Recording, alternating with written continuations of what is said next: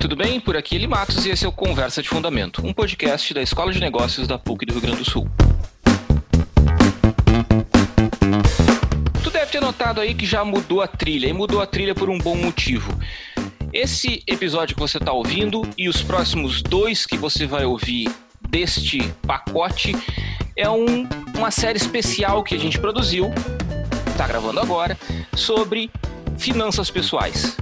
Na realidade, a ideia aqui é fazer três episódios que eu já vou apresentar para você receber alguma orientação bastante específica, bastante pontual e bastante fácil de usar, que você possa ouvir aí no teu tempo livre, são episódios curtos é, e que possam ser úteis para te ajudar a planejar tuas finanças, a tratar de repente um pouco de investimento, enfim. Nossa ideia é fazer uma contribuição aqui bastante objetiva para tuas finanças pessoais, tá certo? Então nós vamos ter três episódios. Esse primeiro que você está ouvindo é planejamento financeiro. O segundo, que vem na sequência, é como você pode planejar suas dívidas, o que tem por trás disso, como fazer, quais são as principais alternativas. E o terceiro episódio da série é planejando investimentos, opções de investimentos, as principais categorias e as características de cada um desses investimentos. Claro que a ideia aqui não é dar receita de bolo no, sentido de compração tal, invista em tal fundo, nada disso. É, são orientações mais gerais para você entender o que está acontecendo em termos de investimento e também poder se planejar financeiramente, eventualmente aprender a negociar melhor as suas dívidas, pensar se vale a pena trocar determinada dívida e assim por diante. E hoje a gente começa com o mais básico, que é o planejamento financeiro do zero. Uh, e para fazer esse episódio, esse, essa série com a gente, nós convidamos a Frederic Met. A Frederic é especialista em finanças uh, pessoais e economia comportamental e é a nossa colega professora do pós-graduação em administração. Tudo bem, Frederic? Oi, Eli, tudo bem? Tudo jóia. Obrigado por ter aceitado essa empreitada de fazer essa série especial com a gente. Não, eu que agradeço. Achei a ideia super genial e acho que é um, um tema que é útil para todo mundo, seja uh, pessoa física, microempreendedor. Então, acredito que a gente pode trazer algumas dicas que possam beneficiar todo mundo. Beleza, ótimo. E para me acompanhar nesse bate-papo, para os três episódios, cada um dos episódios vai ter um colega da bancada. Para esse primeiro episódio está comigo a Stefânia Almeida. Tudo bem, Stefânia? Tudo bom, Eli? Tudo bom, pessoal? Estamos aí para trocar uma ideia com a Frederic e, e ver como é que a gente pode contribuir também. Beleza, valeu, Stefânia. Então tá, Frederic, sem mais delongas, eu já vou passar a bola para ti direto. Planejamento financeiro, e aí, hein? Dá para fazer planilha só ou não dá? Como é que é? Dá, dá sim. Uh, a gente costuma dizer que o planejamento financeiro ele é uma das primeiras etapas da educação financeira. Então, acredito que hoje, nesse contexto de pandemia, as pessoas cada vez mais enxergam a necessidade, o quanto é útil se fazer um planejamento financeiro. E quando a gente estuda a educação financeira, é, a gente tem um conceito mais macro, mas o, o coração ou o norte da educação financeira sempre é voltado para o planejamento financeiro. O planejamento financeiro, ah, ele nada mais é do que um fluxo de caixa. Então, quem está acostumado a trabalhar em empresas, uh, tanto na área contábil quanto quem é empreendedor, já está acostumado com esse conceito de fluxo de caixa, que é simplesmente a gente conseguir ter um controle ou uma organização financeira do valor total que está entrando no caixa e o valor total que está saindo do caixa.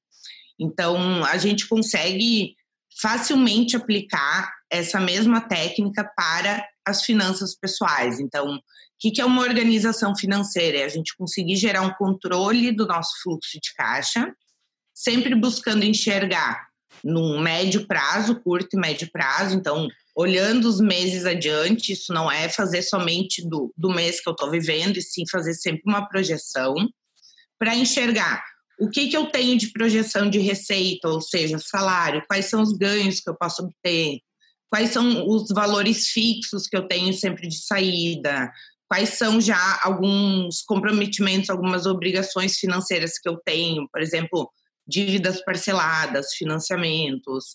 E, obviamente, o objetivo é sempre que esse fluxo de caixa ele tenha um saldo positivo. que eu sempre costumo dizer que o que importa não é o que a gente ganha, e sim o que a gente gasta.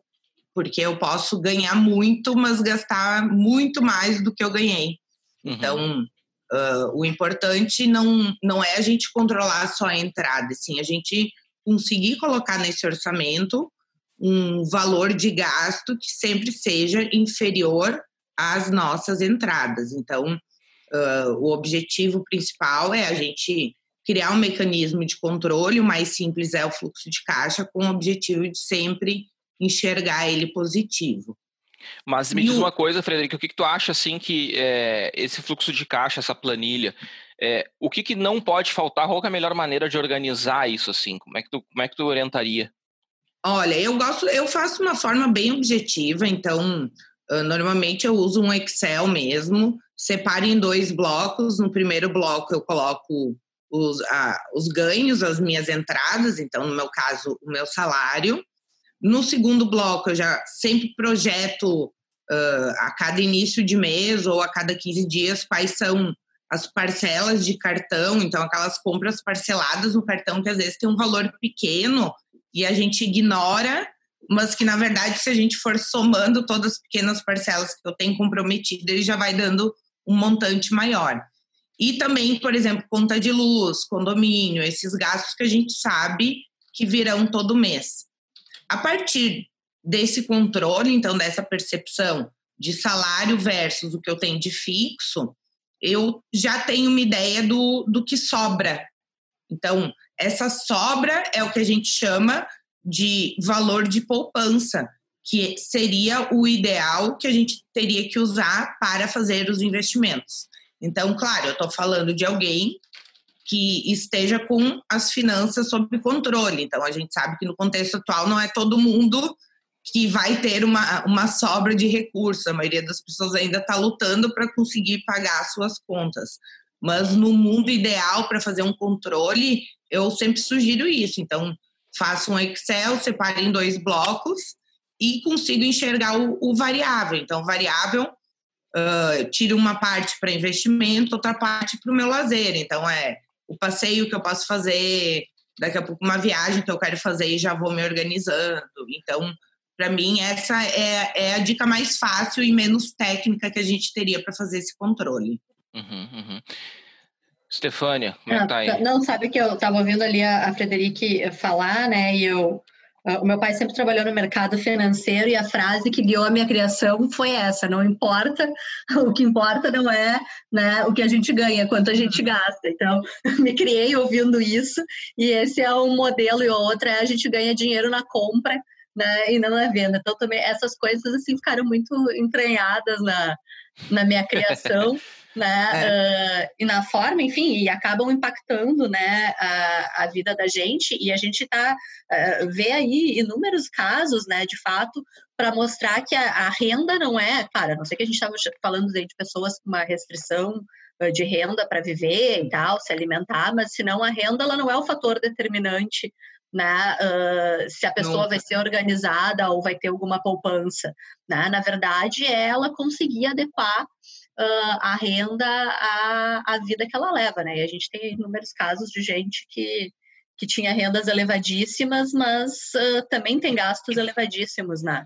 Até outro dia li uma, uma crônica aí do, sobre isso.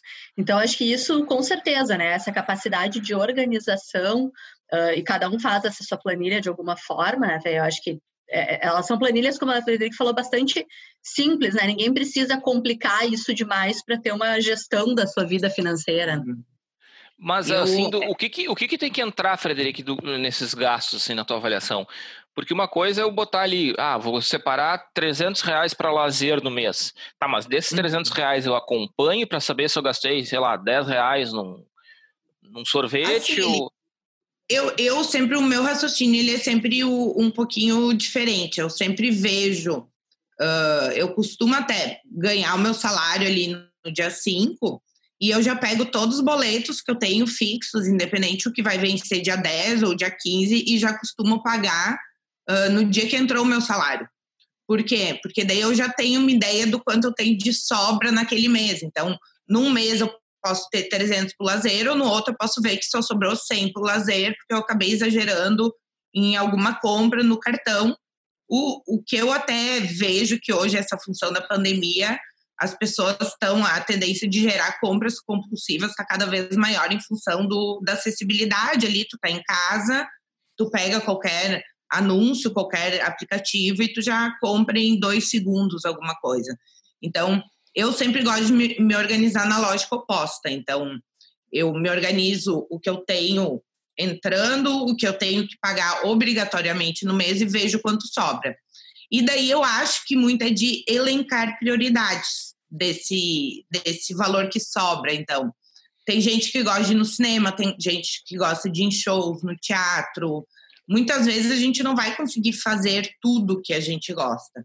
Então, essa sobra, eu até acredito que eu não preciso investir tudo, porque eu acho que a gente tem que guardar um tempo para ser feliz, para não não acontecer o que muitas pessoas dizem ser escravo do trabalho e do dinheiro. Então, o dinheiro e o trabalho tá aí também para nos dar uma recompensa com momentos de lazer, mas eu preciso elencar prioridades. Então, de todas as opções, quais delas eu vou elencar como prioridade nesse mês ou nesse ano para colocar dentro dessa minha parcela variável dessa sobra. Então, por exemplo, eu, que sou uma pessoa que ama viajar, a viagem normalmente está no, no topo das minhas prioridades. Então, costumo sempre organizar. Claro que agora a gente está num contexto de incerteza que eu não estou conseguindo fazer isso, mas eu gosto de organizar minhas viagens seis, sete meses antes, porque daí eu também acabo já gerando uma parcelinha fixa que eu consigo jogar no meu orçamento e também chego na viagem com ela já 50%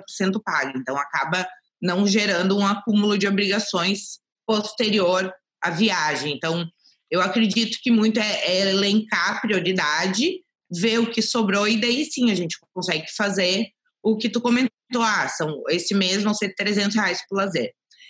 Eu não sou tão atucanada de, de controlar, por exemplo, desses 300 reais, sendo 10 reais nisso, 15 naquilo, porque eu acho que o mais importante é eu saber o quanto eu tenho disponível para o lazer e no momento que eu sei o quanto que eu tenho disponível, eu aloco aquele dinheiro para o lazer. Então, eu queria ir no teatro. Não, mas eu mudei de ideia no meio do caminho e acabei querendo ir num museu, por exemplo. Quis ir num, num restaurante legal que eu queria conhecer, mas o importante é que eu sei que eu tenho um limite de gasto de 300 reais. Uhum, uhum, uhum, e o que, que eu acho super importante, então, hoje quando a gente fala de educação financeira, que na verdade é o contexto maior da, do tema finanças pessoais, a gente tem diferentes linhas de, de aprendizado e de lógica na hora de dar dicas. Então, uh, se a gente vê o, principalmente os gurus de finanças pessoais, pegar os livros, as mentorias, cada um vai uh, muitas vezes para um caminho. O caminho que eu mais gosto é o que a gente chama de controlar ganhos, gastos, investimentos e as doações. Então, a gente olha a educação financeira sempre com esses quatro pilares de saber uh, olhar os ganhos, o, o gastar, o doar e o investir, porque cada vez mais agora a gente vê essa questão da, da empatia, então eu e a Stefania, a gente está participando de um projeto justamente para ver o comportamento consumidor também sobre essa lógica, mas diversas pesquisas, principalmente as que são voltadas para a psicologia do dinheiro, para entender a relação das pessoas com dinheiro mostra que essa questão do doar ela gera uma sensação boa para os indivíduos. Então, naquela parcela que sobrou, eu posso alocar uma parte para doação e eu estou uh, alimentando a questão da, da empatia, da proatividade, em auxiliar o próximo. Então, muitas vezes isso ajuda no, no meu bem-estar, que não envolve somente uma situação lógica de, de moeda, de dinheiro, mas envolve uma, uma situação de, de bem-estar financeiro como um todo. Então, como eu me sinto na minha relação com o dinheiro. Então, eu gosto muito dessa, dessa lógica desses quatro pilares, quando a gente fala em educação financeira. E também pensando na lógica de que gastar não é pecado. Então, muitas vezes a gente manda uh, controlar minuciosamente um café de um real que eu tomei Uh, claro que dependendo da renda e da situação, isso pode fazer diferença. Mas eu acredito que quando a gente se controla, se organiza de uma forma mais macro nesses quatro pilares, eu não entro na lógica de que gastar é um pecado, e sim eu me organizo nos meus gastos, que é justamente o, o tópico que a gente vai ter no segundo episódio, mas eu entendo das minhas finanças pessoais de forma macro e também pensando no meu bem-estar, porque a gente sabe que uma situação financeira negativa, ela pode gerar uma série de problemas psicológicos para a pessoa, depressão e, e, assim por diante. Uhum. E sobre poupança, Frederic, se fala bastante sobre quanto poupar, para que poupar, porque uma coisa é fazer uma poupança, que nem tu falou assim, olha, vou fazer um planejamento para comprar alguma coisa que eu quero, sei lá, um, um veículo, ou uma TV, uma uhum. geladeira, não importa. Outra coisa é uma poupança de emergência. Uma terceira coisa é uma uhum. poupança de aposentadoria. É, uhum. claro que, se a gente considerar que entre 70% e 80% dos brasileiros ganham até dois salários mínimos, esse tipo de poupança é meio difícil de fazer, né? Como é que tu, tu, tu vê isso, assim, especialmente para quem tem renda um pouco mais baixa? Como é que organiza essa poupança? É melhor particionar ou é melhor deixar tudo junto? Eu acredito, eu acho que é melhor deixar tudo junto e para pessoas que estão numa situação financeira mais desfavorável, como é a maioria da população, eu acho que a prioridade seria a reserva de emergência, que justamente uh, nesse momento é a reserva que tem ajudado muitas pessoas. Então, eu converso com os amigos meus que são profissionais autônomos, tipo uh, a minha manicure, que hoje é minha amiga, ela disse: Ó, oh, Fred se eu não tivesse guardado o que eu guardei, eu não uhum. teria conseguido sobreviver dois meses.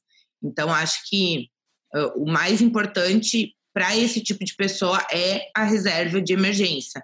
Obviamente que no momento que eu faço uma reserva de emergência e daqui a pouco eu não usei para uma emergência, eu posso automaticamente transferir parte dessa reserva para algum outro propósito, como tu disse. Ah, então acumulei X lá na minha poupança de reserva, preciso comprar um micro-ondas. Então, vou retirar parte desse, desse valor para comprar um micro-ondas. Até porque se eu ir comprar um, um produto, um eletrodoméstico à vista, muitas vezes eu consigo negociar e pagar menos, gerar um desconto, e é uma obrigação a menos que eu gero para o futuro, porque pessoas com essa renda elas são muito mais vulneráveis a perder a renda também. Então, uhum. o quanto menos elas gerarem de dívida, melhor para não ter um comprometimento maior no futuro e gerar um super endividamento daqui a pouco. Uhum, uhum, uhum, uhum. É, e outra coisa que eu ia. Diga, você ia falar, ele? Não, vai lá, vai lá, Stefania.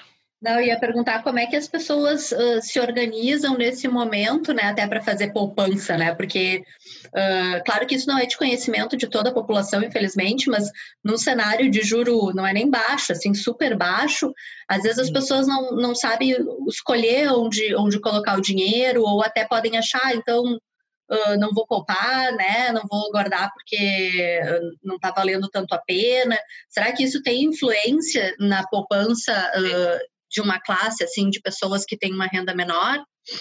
Tem, tem. O que eu for falar agora, provavelmente o Eli, como economista, ele vai me corrigir em alguma coisa, eu possa uh, incrementar o, o, a minha opinião, mas eu, eu, o que eu sempre percebo é que a taxa Selic, ela está em patamares mínimos, só que a maioria das pessoas não tem percepção do, do impacto real dessa taxa Selic. Então, uh, a taxa Selic tão baixa, o que, que ela influencia no meu dia a dia?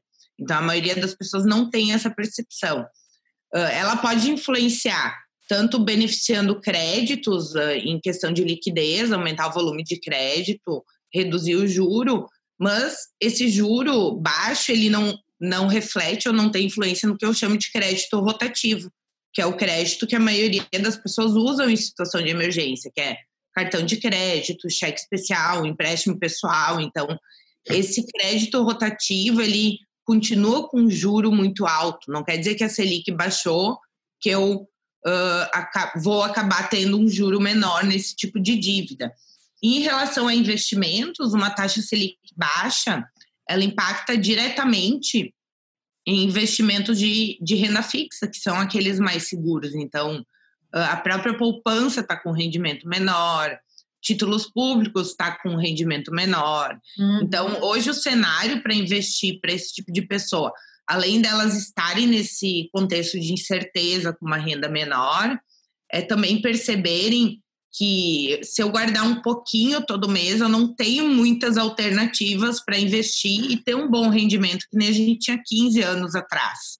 Então, eu acho que com certeza isso acaba impactando no comportamento de poupança. O que, que eu sempre sugiro? O importante é poupar.